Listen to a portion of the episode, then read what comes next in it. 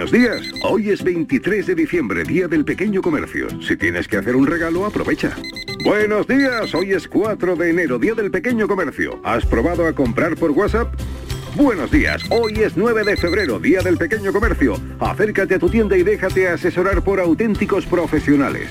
Hagamos que todos los días sean el Día del Pequeño Comercio. Haz tu compra hoy mismo en persona o en su tienda online.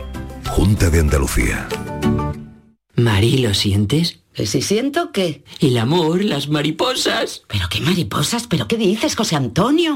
Este 14 de febrero siente el amor con el cupón diario de San Valentín y podrás ganar 55 premios de 35.000 euros y 3.000 euros al mes durante 25 años con la paga. Y además, si entras en cuponespecial.es podrás conseguir cientos de románticos regalos. Cupón diario de San Valentín de la 11. ¿Lo sientes? Bases depositadas ante notario. A todos los que jugáis a la 11, bien jugado. Juega responsablemente y solo si eres mayor de edad. En Canal Sur Radio por tu salud, responde siempre a tus dudas. ¿Qué sabemos y qué no sabemos de la cirugía reparadora y estética? A menudo se conocen casos trágicos por determinadas intervenciones realizadas por profesionales que no están cualificados.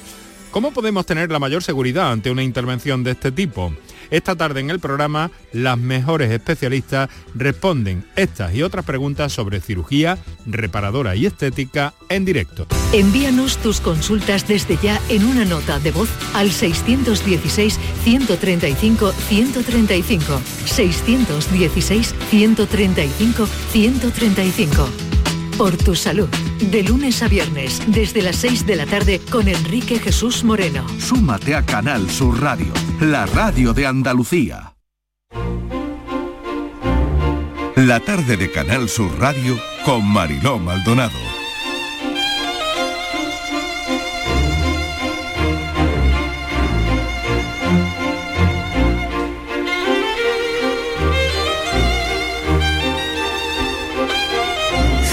5 y 7 minutos de la tarde. Esto que suena, lo que suena de fondo, el efecto que le queremos poner a esta entrevista, es el de un cine, el de un cine como conocíamos antes. En estos tiempos de tanta plataforma de pelis, una, otra, y que está muy bien, ojo, pero no hay que olvidar nunca de dónde venimos, eso nunca. Así que hoy vamos a llevar a los oyentes de la tarde de Canal Sur Radio a un cine, a un gran cine. Y allí nos está esperando, en el Cine Madrigal de Granada, Juan Torres Molina González, que es su propietario, y que ha resistido, que ha resistido los mil y una envites a los que el avance de los tiempos han querido llevarle. Kiko Canterla, ¿qué tal? Bienvenido. Buenas tardes, Mariló, ¿qué tal? Trazamos su perfil, si te parece. Perfecto. Dicen que es como Cinema Paradiso, pero en la vida real. Eh, ubicado en el centro de Granada, el Cine Madrigal es la última sala de España que proyecta exclusivamente en formato de 35 milímetros, fotograma a fotograma, como se hacía desde los hermanos Lumière hasta el año 2010, año en que se estandarizó el sistema de proyección digital. El Madrigal abrió sus puertas en 1960 lo fundó Juan Torres Molina, un amante de la fotografía y del séptimo arte y padre de nuestro invitado de hoy, del mismo nombre y copropietario del cine. Durante más de 60 años, este emblemático espacio ha hecho frente a los nuevos tiempos y todo lo que estos han deparado. El auge de los cines multisalas, las crisis económicas, la proliferación de las plataformas en streaming y hasta la pandemia. Pero ni siquiera el momento de tener que decidir si seguir o no adelante al ver la sala vacía pudo con quienes están detrás del madrigal. El amor por el cine y la fidelidad a la máxima de proyectar cine de calidad con la máxima calidad siguen siendo bandera. El suyo es un público que sabe apreciar la magia de ver una película sentado en la butaca de una sala única y la calidad del formato en que se proyecta. Si a ellos se unen sus precios económicos, no hay excusa Mariló que valga para no ir al madrigal y vivir el cine en su, en su esencia más auténtica. Todas echaron el cierre con el tiempo, todas las salas auténticas de cine menos una, el Madrigal. Juan Torres Molina González, bienvenido, gracias por acompañarnos esta tarde, ¿qué tal? Es un placer estar con vosotros. Mil gracias porque, bueno, hablar de cine, hablar de las salas, es hablar de la vida, ¿no? durante más de 60 años, un cine que ha resistido, lo decía antes, ¿no? Los mil y un envites a los que el avance de los tiempos os ha expuesto, ¿no? Como por ejemplo, lo primero fue la tele, la tele en color, la llegada de la tele en color, Juan. Sí, aquello supuso un cambio porque es cierto que el cine, el eh, cine madrigal, eh, tal y como habéis comentado antes, abre sus puertas el 24 de septiembre de 1960. En aquella época todavía la televisión era en blanco y negro. Eso pues eh, suponía una clara ventaja para la sala de exhibición cinematográfica porque el espectador iba a disfrutar, entre otras cosas, de las películas en color. Ya no solo de la gran pantalla, de, esa sala en silencio y de disfrutar de una, de una película que podía ser más o menos espectáculo, más o menos cultura pero en definitiva se trataba de ver algo distinto de lo que, de lo que tenías que ver en casa, que era una, televisión en blanco y negro. Claro, aquello, aquellos primeros eh, aparatos en color, pues vienen a significar un primer toque de atención al cine. Suponen una, una pequeña crisis con una pequeña bajada de espectadores y una resituación también de las películas. Yo recuerdo que mi padre cuando programaba las películas, prácticamente no tenía que esforzarse demasiado en buscar un título mm, excesivamente relevante, porque yo he visto los libros con las cifras y era absolutamente espectacular. Es que un lunes se vendían 600 espectadores, los fines de semana las butacas eran numeradas porque prácticamente se aforaban tres o cuatro sesiones.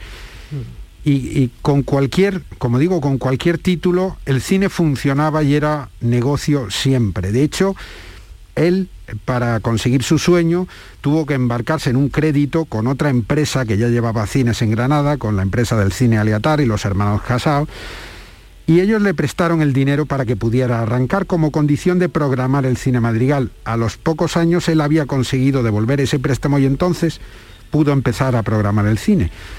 Claro, el hecho de que en la televisión se pudieran ver ya películas en color era un problema, porque mm, significaba que había que buscar títulos que llamaran más la atención del espectador y que cualquier título ya no servía, ya no era ya no servía para atraer directamente al espectador porque muchas veces podía quedarse en casa para ver pues, películas quizá menos interesantes, menos llamativas, para pasar el rato, produjo, esa fue la primera, sí, efectivamente, esa fue el, el primer cambio que se produce en, el, en el cine. Y en claro, hasta llegar, hay tantos, Juan, hasta llegar a la transformación digital, ¿no? Pero claro, llega el vídeo también, ¿no?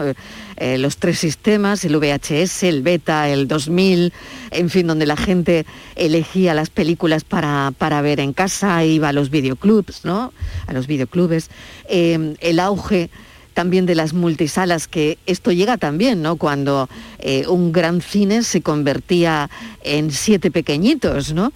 Eh, no lo sé. Marilo, me imagino, claro.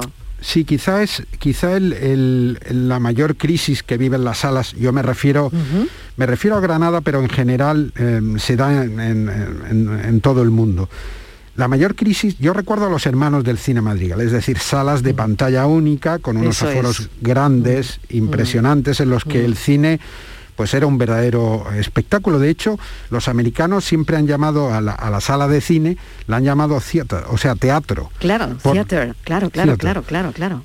Claro, por lo espectacular que supone ver una película en la sala, en la sala de cine. Mm. Claro, eh, en el momento que empezamos a poder ver la película que queremos, comienza el cine a la carta, cuya máxima expresión, como tú bien has dicho, son las plataformas, pero en el momento que nacen los sistemas de home video, o sea, el mm. VHS, el Betacam, el 2000, mm. inmediatamente la gente ya puede programarse la película en casa.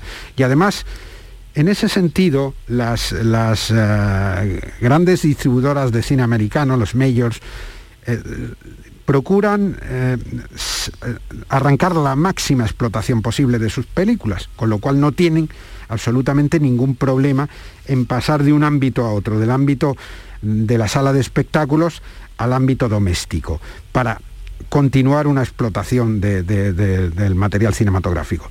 Esa es la gran crisis. En ese momento, salas de cine como el Aliatar de Granada, que era un, mm. cine que tenía dos, espacios y unas 800 butacas aproximadamente, el Palacio del Cine con más de mil butacas, que era el cine más grande de Granada, y solo en tercer lugar está el Madrigal con más de 600 butacas.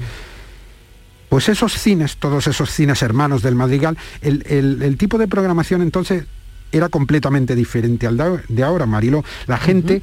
lo que, lo que hacía el, el, distribuidor de las películas es que colocaba un título por sala y nadie llevaba el mismo título. Si tenías la suerte de que te tocaba la película más comercial, pues mejor. Si ellos tenían dos películas grandes y otras medianas o pequeñas, hacían dos lotes y las, los repartos, las distribuidoras entre los cines los hacían por lotes te tocaba la película grande, la película mediana y la película pequeña. Ese, ese, era el negocio que había entonces, de manera que ningún cine de Granada diera la misma película. Eso que vemos hoy en día, de que los complejos cinematográficos pues ponen la misma película en varias salas y además varios cines ponen también la misma película, de manera que muchas veces, cuando es una película muy comercial, muy importante, pues el público apenas eh, si tiene variedad. No puede elegir porque nos podemos encontrar con, que siete, ocho salas de algún complejo pues están, eh, están ocupadas con, con Star Wars. Y eso impide en algunas ocasiones que películas de cine de autor, que películas muy interesantes que van a festivales, lleguen a estrenarse en, ciudades de provincia, pues como Granada, como Córdoba. Mm, mm. Es un cine que algunas veces se puede estrenar en Madrid, se estrena en Barcelona, pero mm. que con más dificultad nos va llegando. Juan, eh, ¿en qué momento se, tuerce toda la historia? Porque estamos hablando de esos envites, ¿no? Hemos empezado hablando de la tele en color, hemos hablado del vídeo, hemos hablado de las multisalas cuando llegan, ¿no? Pero, ¿cuál ha sido el peor momento del cine eh, para las salas y sobre todo, desde mi punto de vista, el madrigal, ¿no? Resistir. ¿Cómo ha resistido? Bueno, yo creo que se ha referido muy bien Kiko a ese momento. Ese momento es el, de la transición, el de la transición del, del, formato original del cine, que era la película en 35 milímetros, y el paso al digital. En ese momento los cines se ven obligados a modificar su infraestructura, o sea, a cambiar la maquinaria que tienen, una maquinaria que es eh, mecánica, que tiene una serie de rodillos, de engranajes, eh, que funciona como habéis, eh, como, como habéis explicado un poco como, como, uno de, como un reloj mecánico, como un reloj automático con, pequeñas piezas, con pequeños engranajes que con un motor van moviéndose unos con otros y hacen que la película se vaya arrastrando y le den el tempo necesario para que podamos ver la imagen en movimiento. Bien, eso cambia totalmente cuando aparece el digital. El digital es una revolución brutal, pero es una revolución que afecta de una manera tremenda a, a las salas de exhibición cinematográfica, porque supone un cambio estructural que además arranca en un momento de crisis económica en España y en unas políticas eh, eh, que, no, que no son las más adecuadas para el cine. Asistimos a una subida del IVA en un momento en el que hay que digitalizarse y, en, y pasando por una crisis económica brutal. La tormenta perfecta. Eso ocurre en el año 2012, 2011, 2012, en el que las multinacionales deciden que a partir de ese momento ya no van a seguir haciendo copias en 35 milímetros. El 35 milímetros ha muerto y a partir de entonces, por costes, entre otras cosas. Mariló, una copia de 35 mm. milímetros puede costar perfectamente alrededor de unos 2.000 euros de media. Porque eh, es por metraje, cuanto más metraje, más cara es la copia, cuanto más dura la película, por tanto, pues es más difícil para la distribuidora cometer ese gasto, porque como la distribuidora es la dueña de la película, es ella la que hace las copias, de manera que el exhibidor, la sala de cine, tiene que devolvérselas posteriormente. Claro, eh, a ellos no les interesa aguantar esos costes, y menos cuando se está produciendo un estreno ya masivo en salas. En el año 2010, 2011, ya han aparecido todos esos grandes complejos. Una película no se estrena en una sola sala, sino que se estrena en 6, 7 de los complejos. Además la lleva el complejo vecino. Si pueden conseguir que el Madrigal la ponga, también la va a poner. Imagínate que hay, a lo mejor, de una película como Star Wars, hay 700, 800 copias de 35 milímetros repartidas por toda España. Esas copias tienen una media de seis bobinas, de seis rollos cada una, y pueden pesar alrededor de 20 kilos. El volumen de transporte, más el peso de las copias, más la logística de enviar cada copia a un cine diferente y a una sala diferente, y luego, ¿qué haces con esas copias una vez que retornas? Porque esa cantidad de copias tiene una vida limitada. Claro, la explotación de la primera semana de enorme atracción de público no es igual que la quinta o la sexta, en la que el público ya más o menos ha visto la película y empiezan a caerse copias de esas salas de cine. ¿Qué haces con ese material que te va llegando al almacén y que se va amontonando? Claro, para eso la mejor solución es un archivo digital que no ocupa espacio ninguno, que no necesita transporte apenas, porque es verdad que al principio los archivos digitales viajan con un disco duro o con un pendrive a los cines. Allí se cargan en una especie de servidor y se produce la proyección digital, que es parecida Facilísimo, claro. Claro, a como se hace en el ámbito doméstico. Claro, claro. Pues imagínate si además de eso, pues incluye la señal satélite, es decir, que la copia ya no tiene que, viajar tampoco por transporte, sino que el satélite te la envía, te la encripta y tú luego la desencriptas en el cine. Mm. Mm para poder proyectarla. El cambio es radical, es brutal. Sí, pero ¿dónde queda el valor sentimental y, cultural entonces? no Quizás eh, deben quedar cines como El Madrigal, donde, bueno, sabemos que es un cine reconocido por todos los cinefilos de este país, que se respira, pues lo que se tiene que respirar en un cine, ¿no? Y, ese séptimo arte, ¿no? Esa magia de alguna manera, ¿no? La que, la que se ve en Cinema Paradiso, ¿no? Porque los oyentes me entiendan, ¿no? De alguna manera esto debe quedar en algún sitio, ¿no?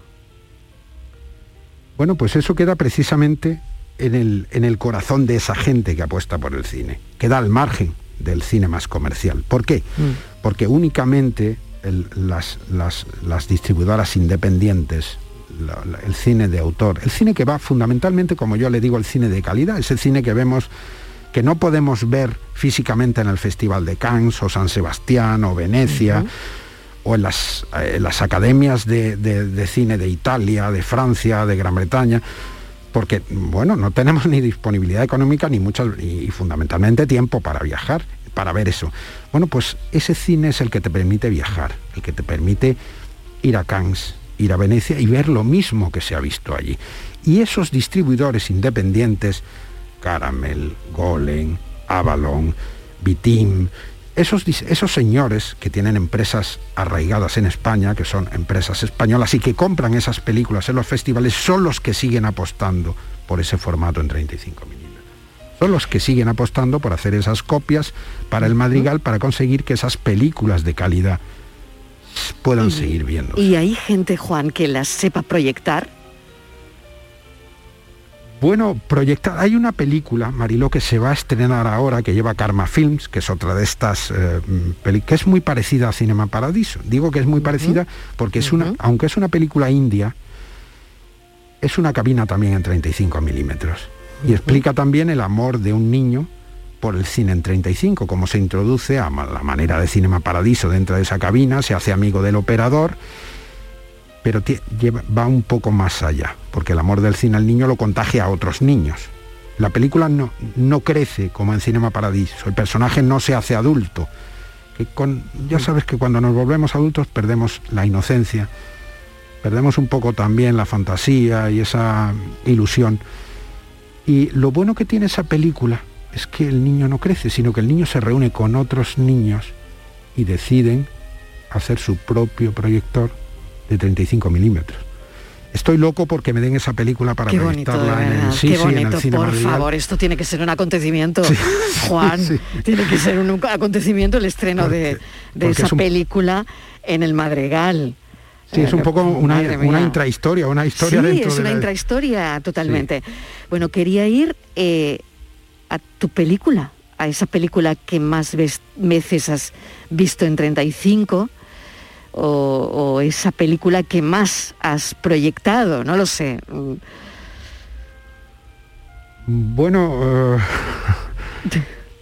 em, las películas la película con más eh, proyección de estos últimos años, por supuesto no me voy a referir a los años de oro del Madrigal, cuando la gente prácticamente iba al cine por inercia, o luego cuando, bueno, eh, como consecuencia de la, de la caída del cine en Granada, cuando se perdieron todas las salas y desaparecieron todas las salas y solo quedó el cine Madrigal y Multicine Centro, una multipantalla, pero la única sala grande que quedaba en Granada ya por los años 80 era el Madrigal sobrevivió a todas, fue la única que permaneció, junto con un complejo, no había más cines en Granada. En aquel momento el Madrigal pues llegó a un acuerdo con, una multinacional, con United International Pictures, y bueno, se pudo ver allí Parque Jurásico durante meses. Meses, hablo de meses de continuidad de una película y cartel de eh, agotadas todas las localidades. Hablo de películas como bueno, pues como Ghost, que fue otra de las que parecían eternas, o Tesis de Alejandro Amenábar, que estuvo seis meses en cartel en el cine madrigal. Pero me voy a referir un poco más acá, a ese momento de crisis en el que parece que el cine madrigal, con algunas películas, en medio de la crisis, ya, ya mm, estaba, no sé, a mí me dio una pena infinita cuando entraba dentro de la sala y la veía vacía una vez y la veía otra y cero espectadores y no sé, mm, grababa un poco en mi retina la forma de la sala porque, no sé, es que mm, lamentablemente la veía desaparecer, la veía cerrada. Una, un cine sin espectadores no sirve para nada, es una, es una caja vacía. Y lo he visto, lo he visto, lo he visto en, el 2010, 2011, he, llegado a ver, a ver, el cine cerrado. He pensado que moría irremediablemente. Fue precisamente este acuerdo con los independientes el que, le ha permitido sobrevivir.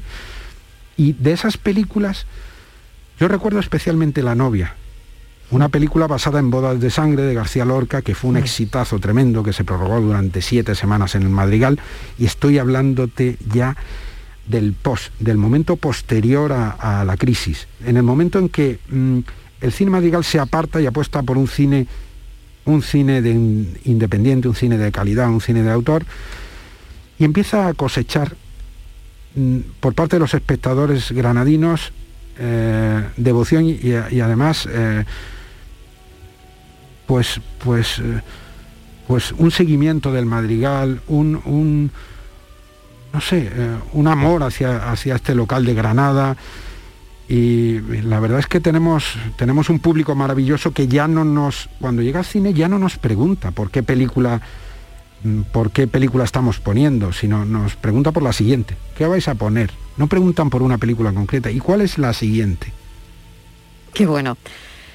Tengo a mi compañero Kiko Canterla que estará deseando, estamos ya en la recta final, hacer alguna pregunta a Juan Torres. Adelante. Hola Juan, buenas tardes. buenas tardes, pues, Kiko. Eh, de todo lo que te han dicho, que ha sido a lo largo de estos años, ¿qué ha sido lo que más te ha emocionado? ¿Alguna frase que te hayan comentado, que te haya llegado dentro?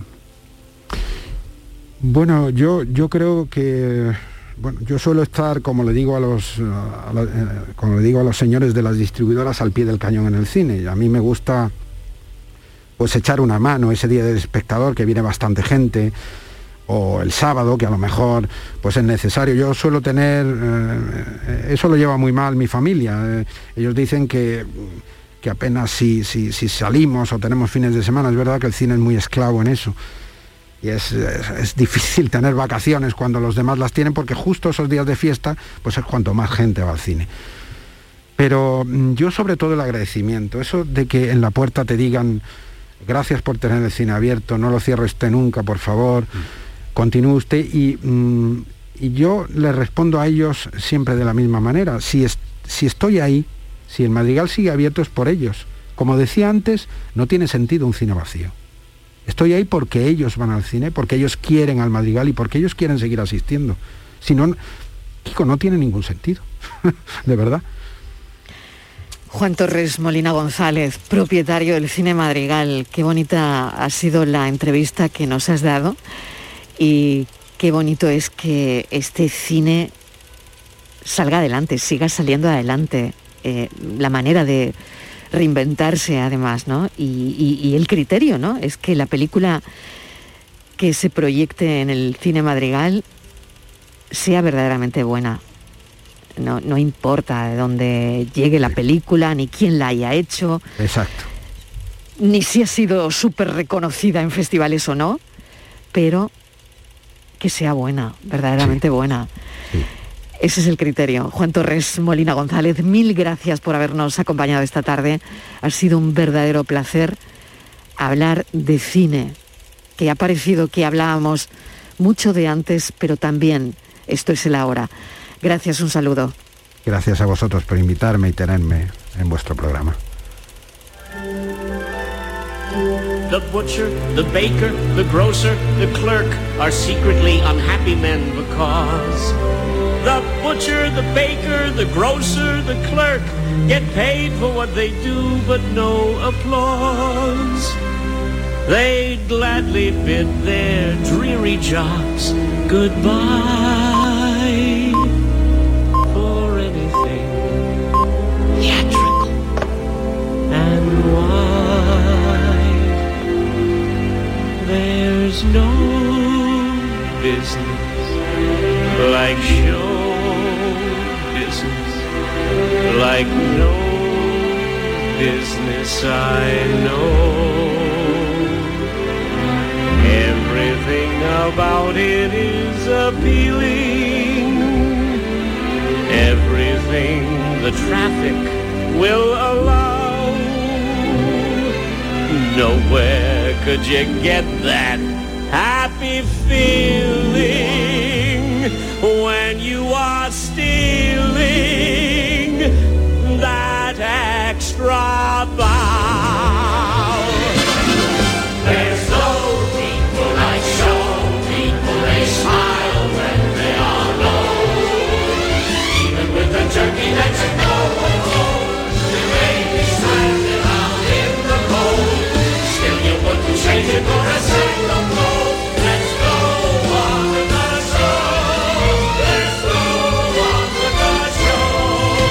La tarde de Canal Sur Radio con Mariló Maldonado. También en nuestra app y en canalsur.es. Estrés, reuniones, planificaciones. Respira. Si eres autónomo, en Caja Rural del Sur te ofrecemos la tranquilidad que necesitas. Cuéntanos tu caso y nos encargaremos de todo. Te esperamos en nuestras oficinas. Caja Rural del Sur. Formamos parte de ti. Y de regalo un jamón y una caja de gambas y otro jamón y otra caja de gambas. Y así todos los días hasta el 12 de febrero. Cas Díaz Cadenas celebra lo grande su nueva apertura en Itasa. En la calle Pedro Muñoz Torres, número 3. Haz tus compras en Cas Díaz Cadenas Itasa. O en Montesierra 28. Y gana jamones y cajas de gambas todos los días. Cas Díaz Cadenas. Abierto a todos los públicos. Vamos a tomarnos un cafelito por ahí, ¿no? Pero por ahí, ¿cómo? Vamos a ver, ¿tú no has escuchado ese refrán que dice que uno tiene que desayunar como un rey, almorzar como un lacayo y por la noche... Por la noche lo que se pueda, compadre. Pero esto es una churrería, ¿no, compadre? No, perdona. Esto es Tejeringos Coffee. Bocadillo, tarta, salsa... Y todo de calidad. Tejeringos Coffee. El sabor del antiguo, como nuevo. De tul plumeti, de popelín liso, de encaje, de bielástico liso, de satén algodón, de lunares, de forro popelín. Busques el estilo que busques, lo encontrarás en Simov. La mejor moda flamenca te está esperando en Sevilla. Compra tu entrada en simov.es. Simov, Salón Internacional de Moda Flamenca, del 3 al 6 de febrero en Fibes, Sevilla.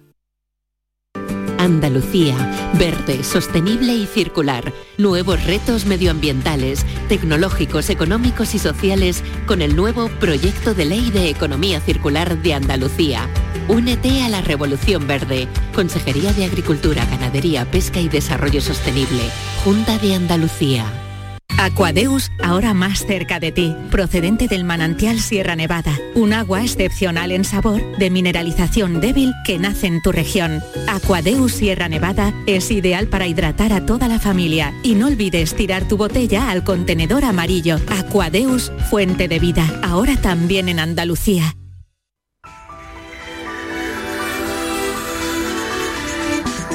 Hoy un tema muy interesante como cada tarde sobre la cirugía reparadora y estética porque además hay muchas cosas que aclarar, Enrique, y mucho que comentar. Enrique Jesús Moreno, ¿qué tal? Bienvenido. Hola, hola, muy buenas tardes, eh, Mariló, encantado de saludarte como cada tarde. Pues sí, eh, mm, consideramos que es un tema, eh, bueno, de un calado importantísimo, eh, con unas eh, mm, reivindicaciones muchas veces de intrusismo y todo esto, incluso entre el propio colectivo médico, que hemos considerado oportuno aclarar aquí, pero básicamente también para conocer esas circunstancias, para divulgar y para dar salida también a las inquietudes, por supuesto, de nuestros oyentes.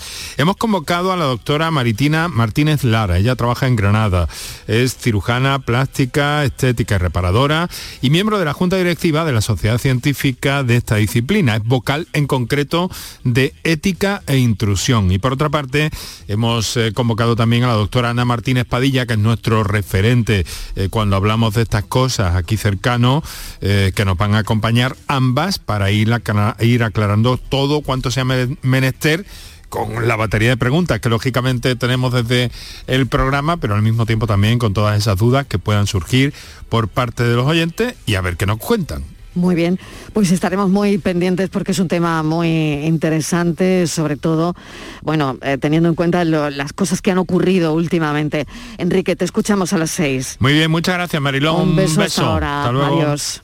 Disfruta de Andalucía y de la radio hasta enamorarte. Escucha, siente y déjate seducir por una tierra repleta de tradiciones, de una gastronomía de bandera, de patrimonio cultural fascinante y una gente única. En Gente de Andalucía, los sábados y domingos desde las 11 de la mañana con Pepe da Rosa. Quédate en Canal Sur Radio, la radio de Andalucía.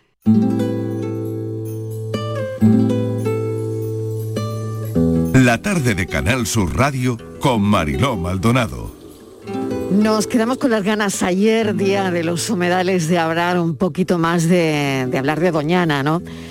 Y es que fíjense, hemos sabido que hay una especie de abeja que ha sido identificada en los pinares de Analcázar en Sevilla, en el entorno de Doñana, por un equipo de la Estación Biológica del CSIC y de la Universidad de Mons en Bélgica, ¿no? En el espacio natural de Doñana, eh, ya saben que es una zona que muestra la gran variedad de hábitats que existen en la península ibérica, ¿no? aunque se sabe que las especies endémicas de esta zona tienen una distribución pequeñísima, muy pequeña. Muchas de las especies de abejas que son tan importantes para la vida de esta región se han descubierto recientemente, lo que sugiere que se necesitan desde luego muchos estudios, ¿no? muchos estudios que eh, pongan en el foco a Doñana. Vamos a hablar con Ignasi Bartomeus, que nos atiende a esta hora. Ignasi eh, trabaja en, Doñana, siempre ha estado interesado además en entender cómo se mantiene la, la biodiversidad. Se ha formado como investigador en Estados Unidos y Suecia y ha publicado más de 50 artículos científicos en revistas internacionales. Gracias por atendernos, profesor. ¿Qué tal? Bienvenido. Muchas gracias a vosotros, buenos días. Bueno, cuéntenos, profesor Bartomeu, porque, mm, bueno, eh, es, un, es un titular, desde luego, es una noticia que se haya descubierto una especie nueva de abeja. ¿Cómo es? Pues sí, la verdad es que eh, es, es muy interesante porque la gente cuando piensa en abejas piensa en la abeja de la miel, que es la abeja que conocemos todos, pero hay una diversidad muy grande. Solo en España hay más de mil especies diferentes descritas. Esto es como el doble de especies que de pájaros. Y aún estamos aprendiendo mucho. Y en este caso, eh, pues en, las, en estos pinares de Alcázar encontramos una de estas eh, especies que no estaba descrita, no encontrábamos en ningún lado, entonces hablamos con expertos también de la Universidad de Mons y llegamos a, pues, a la conclusión de que era una especie que jamás nadie había descrito, con lo cual es una especie nueva para la ciencia y para, y para la humanidad. Bueno, qué interesante. ¿Y, y la han encontrado aquí? Sí, sí, de hecho, eh, las, las abejas están especialmente adaptadas al clima mediterráneo y zonas como las marismas de Doñana y todo el sur de, de Andalucía, de hecho, es una especie de alta diversidad de abejas. Y paradójicamente se ha hecho relativamente poco esfuerzo para comprender esta biodiversidad, con lo cual eh, seguramente en los siguientes años, cuando vayamos siguiendo muestreando, saldrán más especies que, que son nuevas. O sea que usted cree que esto solo eh, no ha hecho más que empezar, ¿no? Sí, sí, efectivamente. De hecho, como muchos grupos de, insectos y de invertebrados, eh, hemos descrito solo una pequeña fracción de toda la biodiversidad del planeta, que se estima que es mucho más elevada de lo que hemos podido caracterizar hasta ahora. Con lo cual, eh, cuanto más conocemos, es una tarea que, que sigue ampliándose. No, por suerte no está todo conocido. Claro, fíjese una cosa, profesor, que esta es una de las zonas consideradas de las más ricas en, en tipos de, de abeja de Europa, lo, lo acaba de comentar, ¿no? Pero a la vez eh, estamos amenazados, ¿no? Por algunos asentamientos que dicen de, de abeja de la miel. Claro, esta no tendría nada que ver con la abeja de la miel, ¿no? No, exacto. La abeja de miel es una especie bastante particular. Es una de las pocas especies de abeja que hace estas colonias tan grandes. Sí. miel. Y, y actualmente en España básicamente está manejada por apicultores, lo cual eh, tiene pues los problemas asociados a la ganadería. Cuando tienes grandes extensiones de una sola especie, pues tienen más enfermedades y también sus poblaciones pueden estar más expuestas a eso, a, a enfermedades. Y, y, y, de hecho cuando tú incrementas mucho el número de, de una especie, porque pues le das eh, cobijo y la cuidas, ah, pues puede estar compitiendo también con otras especies. Y esto es un equilibrio, eso, fino. Yo creo que se puede mantener poblaciones de, de abeja de la miel para apicultura, pero siempre manteniendo este equilibrio con la, con la naturaleza. Claro. Y profesor, la han- bueno, punto número uno, la han bautizado ya, porque claro, cada vez que hacen un descubrimiento de este tipo, eh, que no lo sé si es muy frecuente o no, ahora usted me dirá, claro, eh, se tiene que llamar de alguna manera, y la verdad es que no sé cómo se llama, no sé si ya está bautizada la abeja. Sí, sí, sí, sí, sí, sí, ya está bautizada. Eh, de hecho se llama Andrena ramosa. Andrena es el género, es un género muy- Andrena, Andrena Ramosa. Exacto. El género es un género bastante extendido, tiene muchas especies y la especie eh, que es esta parte de ramosa eh, se suele poner siempre en relación a, a una par- particularidad de, la especie que se describe.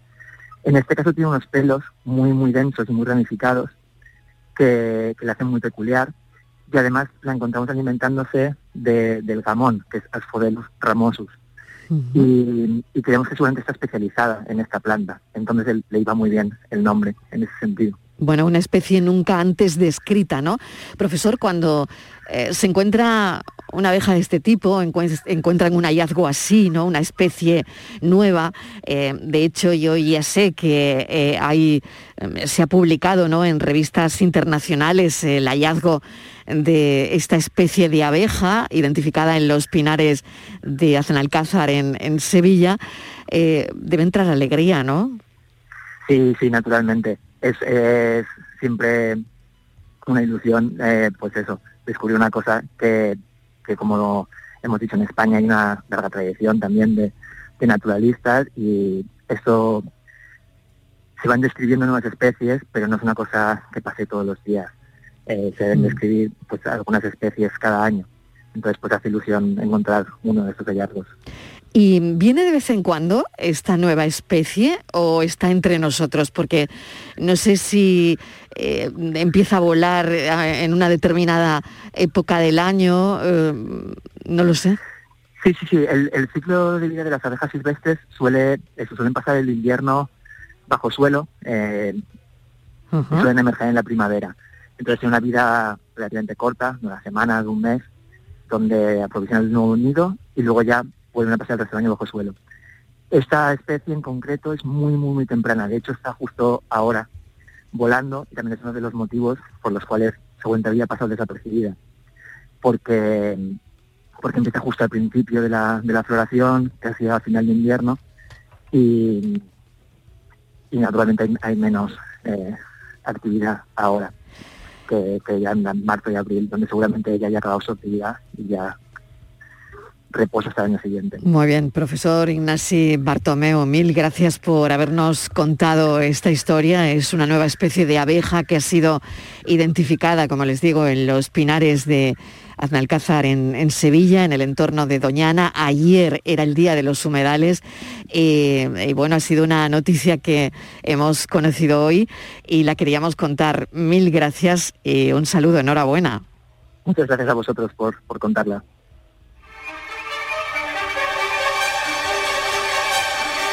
La tarde de Canal Sur Radio con Mariló Maldonado. Y de las nuevas especies, vamos a la cultura. Pagar un café con un Van Gogh, comprar una mascarilla con un Picasso o una barra de pan con el famoso beso de Klein. Esto es posible gracias una malagueña, Mari Roldán, que ha convertido el dinero, los billetes que usamos cada día, en una obra de arte. Así que yo me gustaría conocer de cerca esta historia que hoy nos trae nuestro hombre de la cultura, Diego Abollado. ¿Qué tal, Diego? ¿Qué tal, Marilo? ¿Cómo estamos? Muy pues bien. mira, Mari Roldán, una joven de 27 años, malagueña, usa los billetes de euro con los que compramos las cosas, Sí. los billetes de, de curso legal, para reproducir algunas de las mejores obras de la historia del arte. Y el resultado es realmente asombroso, porque estamos hablando de un trabajo de composición y color increíble, adecuado al tamaño, al color del billete. Hay muchísimo trabajo en cada billete, ¿eh? porque se adecuan los tonos, como te digo, pinta con óleo y acrílico, ¿no? Además usa pinceladas mínimas cuando hay que usarlas, otras más grandes. De verdad que es increíble. ¿eh? Ahora sí que podemos decir eso de qué bonito es el dinero, de verdad. Qué curioso, ¿no? ¿Y cómo llega esta chica, eh, digo, mm, Mari Roldán, a esta idea de pintar obras de arte de una manera eh, tan precisa, ¿no? Porque la precisión tiene que estar ahí, ¿no? Eh, cuando pintas los billetes, La ¿no? precisión y el diseño, como digo, porque es verdad que, que tú ves, pues, no sé, los girasoles de Van Gogh, pero claro, adecuado un billete al color, ahí ya estoy viendo yo 10 euros, no sé, el billete de 10 euros así anaranjado se podría adecuar al color, ¿no? Sí. Todo eso requiere un trabajo, claro, ¿no? Todo eso adecua perfectamente el billete, el- la obra al billete, ¿no? Eh, pues mira, como tantos artistas, la idea, esta pulsión creativa de Mari nace de un impedimento, de una frustración personal. Vamos a escuchar, si te parece, a Mari Roldán, que nos lo cuenta ya mismo. Pues todo esto surge en 2017 cuando yo quería ser azafata de vuelo, pero por tener tatuajes visibles tuve que, que dejar eso de lado y entonces cuando se me ocurrió eh, pintar sobre dinero para que al usarlo una parte de mí fuese viajando por el mundo. Fíjate qué Bueno, historia tan bonita, ¿eh? qué historia, ¿no? Ahora, ahora dice, ahora dice claro, por supuesto, que es tremendo ella- por otro lado, que, que- que tiene otra historia eso de los tatuajes, ¿no? por el hecho de tener, tener un tatuaje eh, ya no puedes hacer un determinado tipo de trabajo, que bueno, que eso tiene comentario aparte, ¿no? Efectivamente. Pero bueno, vamos a centrarnos en lo que es, que es la, la cultura y es su arte, ¿no? Claro, y te lo- por eso te decía que muchas veces las historias... Ahora está encantada, ¿eh? Ahora dice que, que bueno, que, pero bueno, como tú bien dices, eso tiene otra, eh, tiene otra lectura y un debate, y un debate amplio, Claro que un sí, debate claro que amplio sí. que, que- que contar, Mm. ¿no? Mm.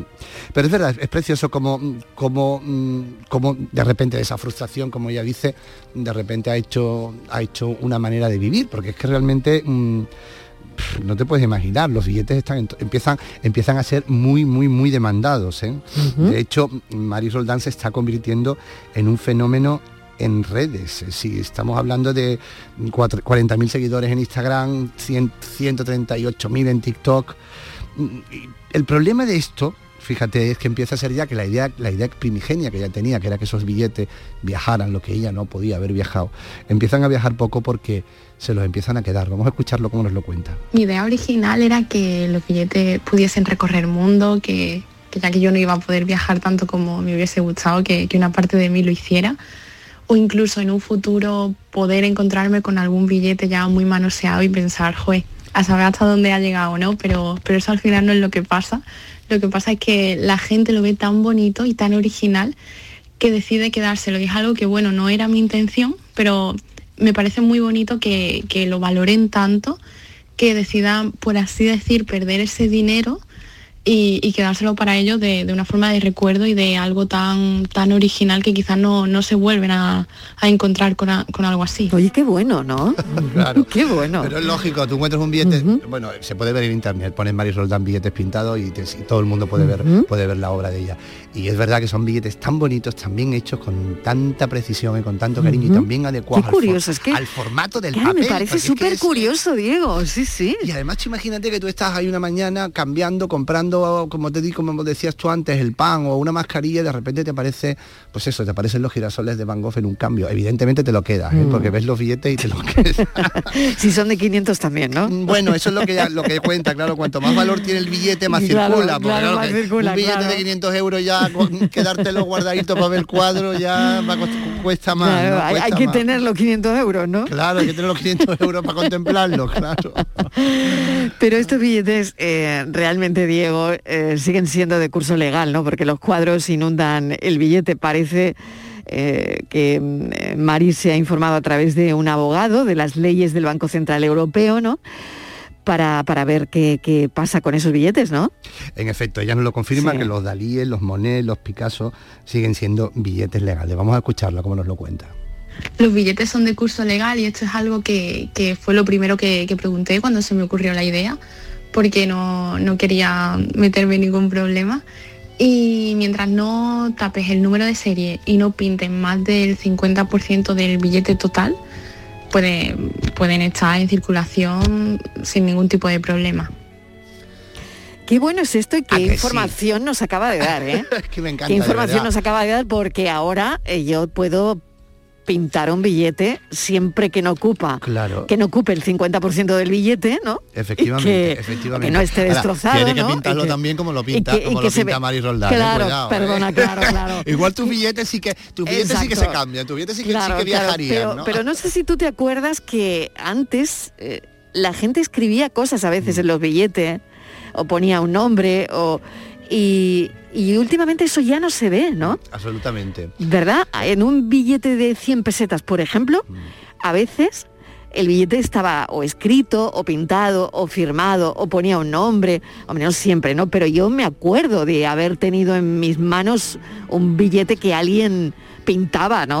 O- desde luego no con el arte, probablemente como tú dices de Mari Roldán, pero es No, verdad pero que es esto ya no pasa, ¿no? No, es verdad, porque yo creo que también es verdad que hemos perdido un poco ese, ese valor de, ese valor de transmisión que tenía el billete, que, que- Sí. iba de un lado a otro y que era, se ha perdido un poco porque usamos Claro. menos, menos billetes, usamos menos cash. Claro, Y es verdad, pero es verdad que siempre antes, yo lo recuerdo también como tú, recuerdo siempre que, los billetes eran muy dados también a, a- a- a ciertas reflexiones, ¿no? A ciertos pensamientos, Sí, ¿no? sí, Eh, más. Que, más que pintar, que es trabajoso. Eran como frases, ¿no? Efectivamente, Sí, efectivamente, sí. efectivamente. Yo creo recordar que guardé uno de 500 pesetas cuando era estudiante por un porque tenía, bueno, tenía el primer verso, un- uno de los primeros versos de, de, de, de- la obra de Cernuda, ¿no? Fíjate. y, me, y me acuerdo que lo guardé. También es verdad que después me cogió ya, un- me- me- ya estuve tieso a final de mes y, y voló- volaron las 500 pesetas con, Ay, qué con- pena. con Cernuda incluido. Ahora me Ay, arrepiento, qué pero pena, claro, qué pero hija, pena, qué pena, fíjate, claro, porque yo no conservo ninguno, pero es verdad que ha pasado por nuestras manos un billete eh, que ha llevado algún algún Me mensaje y una letra, hasta, el- Y- hasta los primeros versos, donde habite el olvido en los vastos jardines sin aurora, donde yo solo sea memoria de una piedra sepultada entre ortigas. Todo eso cabía en el billete de 500 pesetas. Qué bonito, Diego, de verdad. No, Oye, me has puesto el vello de punta, ¿eh? lo, lo has conseguido, ¿no? Y, y qué curioso es eso, ¿no? De que algo como el dinero, algo tan feo, ¿no? Tan Mm, feo como el claro. dinero. Eh, eh, Es que realmente cuando ves los billetes, lo, lo- lo com- lo comentaba también ella, el- muchas personas se creen que son billetes de curso legales, que lo ha hecho la Fábrica Nacional de Moneda y Timbre, Claro, ¿no? claro. Porque es que está también, también adaptado al formato y eso es lo más complicado, porque tú puedes pintar bien, puedes copiar bien, pero tienes, tienes que, que diseñar, trasladar el cuadro, la obra al formato en el que estás trabajando, como un billete de 5 euros, como un billete de 10, y, y- y adaptarlos al color y, y- y situarlo de una manera armónica con ese billete. Por eso parecen que están hechos, yo creo que la van a ver las fábricas de moneda y timbre de, de todos los países del mundo, la van a fichar, porque es que adecua perfectamente la obra al formato del billete. ¿no? Qué maravilla, de verdad. Es, es realmente una historia muy bonita además, ¿no? Y Bueno, además me encanta, me la historia, ¿no? me encanta De- la historia. De cómo los caminos de la vida te llevan a otra cosa, ¿no? Y, Claro además que es, es un espectáculo verla pintar, porque es terriblemente disciplinado, con todos los tonos que va a usar en la obra desplegado, como una pequeña paleta. Es realmente un espectáculo verla pintar, de verdad. Qué maravilla y, y qué bonito lo que la historia que nos ha traído Diego Abollado hoy. De verdad que, que me ha parecido increíble porque no, no la conocía y no sabía pues que un billete eh, se puede pintar hasta el 50% del billete y siempre que no tapes, lo ha dicho ella, lo ha dicho Mari Roldán, porque lo investigó, siempre que no tapes el, el número de curso legal. ¿Tú lo sabías, Francis, que tengo a Francis Gómez ya aquí sentado? Sí, algo sabía porque, bueno, he tenido algún familiar trabajando en banca y cuando llegaba algún billete chafaillo en mis manos, de esos de 500 pesetas que tanto... que tanto apaño nos hacía, tanto apaño que nos tanto hacía. apaño nos hacía, porque era un dinero ya. Y, y sí, sí, el número de serie que había que mantenerlo, eso siempre, y bueno, que no estuviera toda la, toda la superficie cubierta. Claro, Afectado, sí, un fíjate, 50 o sea que un tú sí, 50% sí estabas en que ello. hay, 50%, Un sí, sí. 50% ha dicho, un 50% del billete. Ay, todos los días son días de aprender aquí, ¿eh? Qué maravilla de historia que nos ha traído Diego. Bueno, pues ahora Diego, atento. Hoy me va a tocar el acertijo. Esta, vez, toca, esta, te esta vez, toca. esta vez lo hago, esta vez lo saco. Venga, venga, tiene que ver con el dinero. Ah, Exactamente, venga. Diego. Pues fíjate que, bueno, no hablo de billetes, pero sí de monedas, que bueno, me he encontrado en un cajón, pues unas monedas de antiguas de peseta, y bueno, son dos monedas, dos monedas que juntas suman 30 pesetas. Sin embargo, una de ellas no es un duro. ¿Qué monedas son? Juntan 30 pesetas y son dos monedas, ¿no? Sí. Venga, déjate que piense que estoy pensando en la. Me estoy poniendo en modo, en modo peseta. Aquí me estoy poniendo en tenemos, claro, aquí tenemos que poner ahora un relojito de estos del relojito de arena, ¿no? Bueno, vamos a ver los oyentes si lo saben, porque Claro yo sí. estoy como tú, Diego. Bueno, ¿eh? ha habido De mucho esto- acierto, muchísimo. Sí, pues yo estoy como Diego. Buenas tardes, Álvaro desde Málaga. Hola Álvaro. Pues mira, yo creo que una moneda no puede ser un duro, pero la otra sí. creo que es así el acertijo. Hola Francis. Hola. Soy Leda de Sevilla y no líes a la gente. ¿Yo? Una moneda de 5 pesetas y otra de, de una peseta. De 25 pesetas. Vaya. Adiós, Me muchos pillado, me han pillado. Me gusta el mensaje. Hola, buenas tardes. A mí también me encanta. Eh, para eh, la adivinanza de Frankie, eh, sería una moneda de 25 pesetas Ajá. y la otra de 5, ¿no? Y así suman 30, Sí, digo yo. lo he Soy puesto Lola de demasiado Jerez. Un fácil. besito para todos y un buen fin de- Frankie. Hola, buenas Frankie tardes Goes to de. Hollywood. Ricardo de Granada. Hola Ricardo. Eh, El filósofo del pijama ha dado la clave. Ay, Una sí, no es un duro, pero la otra. Qué muy eh, es que no es necesario que sean las dos un duro. Una Claro. es un duro, la otra no. La otra son cinco duros. Exactamente. Oye, que es como Total, 30. discurre, como discurre la Oye, gente, era de verdad. Ya- ya ya ya están entrenados. filósofo. Ahí me han pillado con eso de no líe a la gente. Están pillados, ¿eh? Además, un mensaje Leo, claro Leo y te ha dicho. Leo te ha dicho, no líes a la Ay, gente. Dios mío, Dios mío, que me han pillado. Bueno, por lo tanto, Pues resultado. nada, resultado evidentemente, una de las monedas no es un duro, la otra sí, pues 25 y 5, que es la de un duro, pues 30 pesetas. Mil, mil gracias, Francis Gómez, gracias, Diego vosotros, Abollado, mil luego. gracias, hasta el jueves. Adiós, pensamos.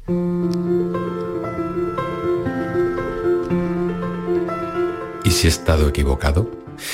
Me he parado a pensar qué ocurriría si he estado equivocado, si lo que creía a pies juntillas no era cierto, si no he interpretado de manera correcta lo que me rodeaba, si todos mis valores y posturas se han amparado en datos erróneos o falsos, si la solidez de mis principios se quebrara por dudas razonables y resultara que la solidaridad es debilidad con los vagos, que la tierra es plana y yo he sido un fanático de su redondez, que la venta de armas no tiene vínculo alguno con morir de un tiro, que el Génesis tenía las respuestas que me ocultó deliberadamente la profe de ciencias, que la raza determina la conducta y nos hace virtuosos o pecadores, que la vacuna de la tosferina derivó en un repunte de la homosexualidad en los 80. Me resultaría aterrador haber vivido tan desnortado. Justo cuando un ebrio Neil Armstrong me confesaba que lo de la luna se rodó en tabernas, me he despertado, agitado y convulso. El consuelo de volver a mi ser lo estimo comparable al de un esclavo liberado o a un criminal que logra su redención. Que las penas no te hagan sombra, que la rabia sea parte de ti, el miedo no te detenga, que siempre te acuerdes de mí, que dejes huella en tu gente, que tus acciones hablen por ti. El pensamiento hoy es de nuestro pensador Jesús Corrales San Vicente, que siempre nos deja cavilando ¿Y si durante todo el programa he estado equivocada? Mañana intentaré no equivocarme. Siempre lo intento, pero puede que a veces, aunque no lo creamos, igual estamos equivocados. Gracias por estar ahí. Mañana volvemos a contarles la vida a las 3 en punto de la tarde. Adiós.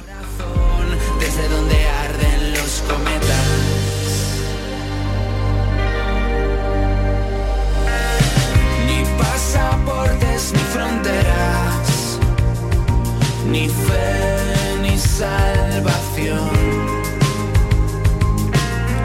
Ni muros, ni guerras de mierda, ni estrategias de control.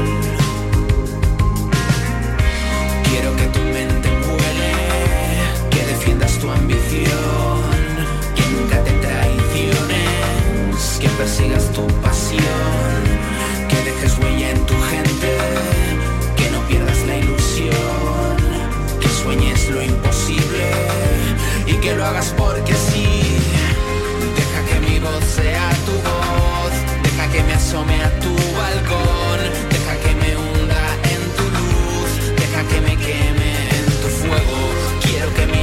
desde el sol, desde más allá de la razón, desde donde sangre